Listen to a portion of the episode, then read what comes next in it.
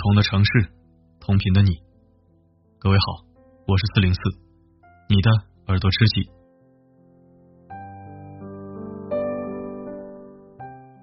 在爱国主义上，四零四一向主张理性爱国。昔日的敌人靠吐口水是淹不死的，只有霸气的超越，才是大国风度，才是真正爱国。一个有风度、有教养的民族。会被全世界尊重，只可惜这方面我们一直不如邻邦小国日本、韩国。有的时候你说中国人走在外面总被人瞧不起，都是外国人的错。可在我看来，有百分之五十是我们自己的错。一个不自重的民族，谁会瞧得起你？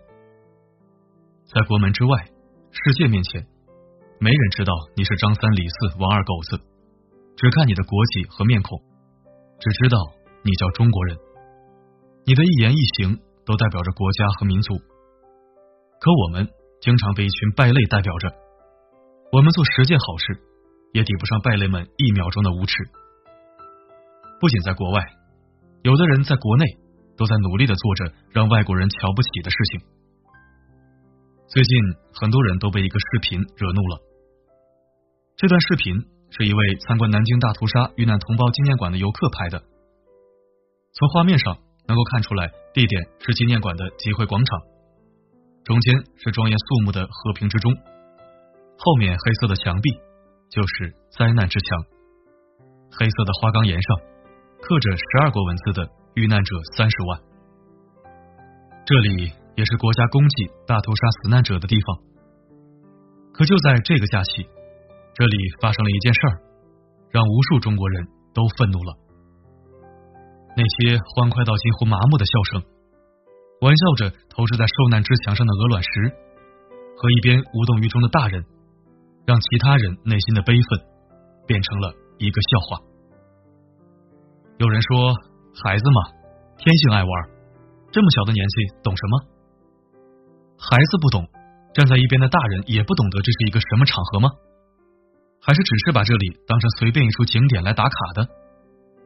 如果真是如此，热闹的地方还有很多，但这里不需要你的喧哗。你不知道这个地方对于很多南京人来说到底意味着什么。你不知道很多人迢迢赶来，只是为了片刻的静默，献上一束花。你也不知道你的孩子随手扔出的鹅卵石，其实象征的是遇难者的累累白骨。这里的每一个十字，代表的都是当年被杀戮的一个生命。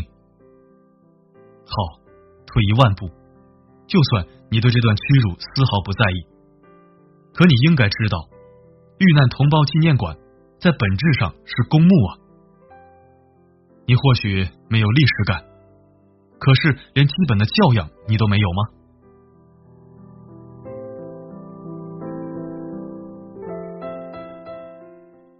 痛心的是，这样缺乏教养的事情还有很多。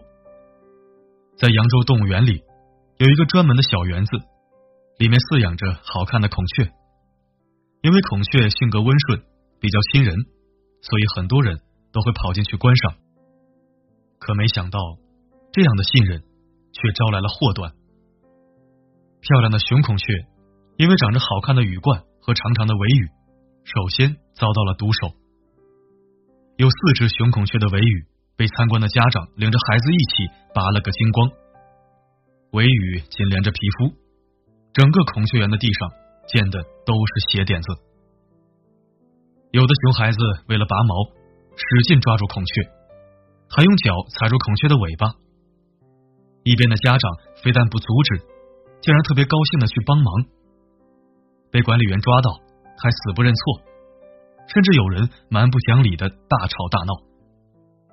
更可气的是，他们拔走尾羽根本就没什么用，而那些雄孔雀们却因为失去了尾羽，无法在繁殖季节向雌孔雀示爱，让整个动物园的孔雀繁殖量大大下降。如今，这些孔雀们见到游客前来，再也不是昔日热情的样子，而是躲在一边。小心翼翼的避开，他们不知道没教养的人内心没有底线，做的都是道德败坏、低下的事情。没教养的人内心缺少的何止是底线，还有根植于内心的修养，无需提醒的自觉，以约束为前提的自由和为别人着想的善良。那么，真正有教养的人是什么样的呢？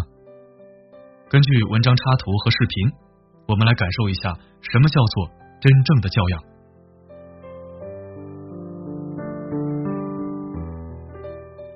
人来人往的街头，谁也没管倒在地上的共享单车，只有一位背着书包的男孩子，一辆一辆扶起排好。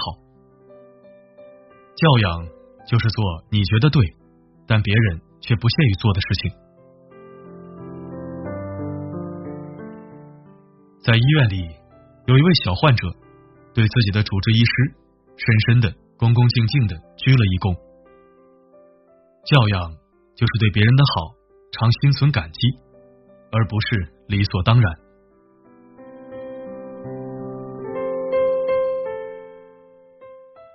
下雨天，一个学生看一位推着东西的老伯没有带伞，主动把伞举了过去，丝毫不介意自己淋湿的右边。教养就是与人为善。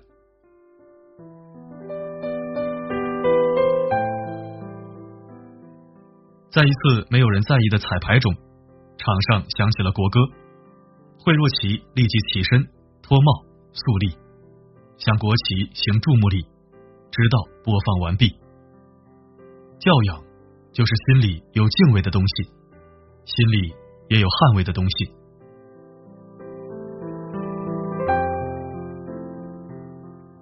一辆洒水车细心的绕过了路边的水果摊，那是最干净的一片空白。教养就是设身处地的为他人想想。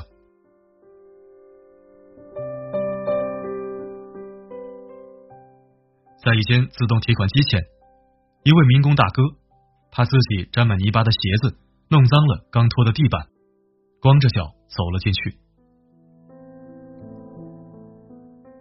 教养就是不动声色的体贴，就是不愿给人添麻烦。过马路的时候，一位司机师傅主动放慢车速，让一对母子先过。只是他没想到的是，走到路中间，这位小男孩竟然给他鞠了一躬。真好啊！所有的教养都得到了回应。或许。真正有教养的人，就是在和这个世界温柔共处吧。不为恶，不制造戾气，不与人作对，而是谦卑的、真诚的、自然而然的去尊重每一个人，也因此得到所有人的尊重。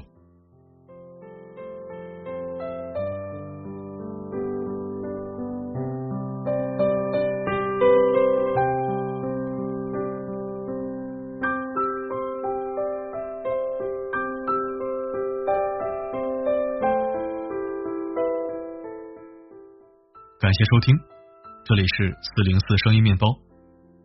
如果喜欢本期文章，欢迎转发分享。如果不想错过每一期，你也可以关注并置顶公众号。每篇文章的结尾曲都会与你同频。如果想获取歌曲名称，可以在后台左侧按钮进入每日歌单进行查询。每个夜晚为你的心灵加餐，我是四零四。不管发生什么，我一直都在。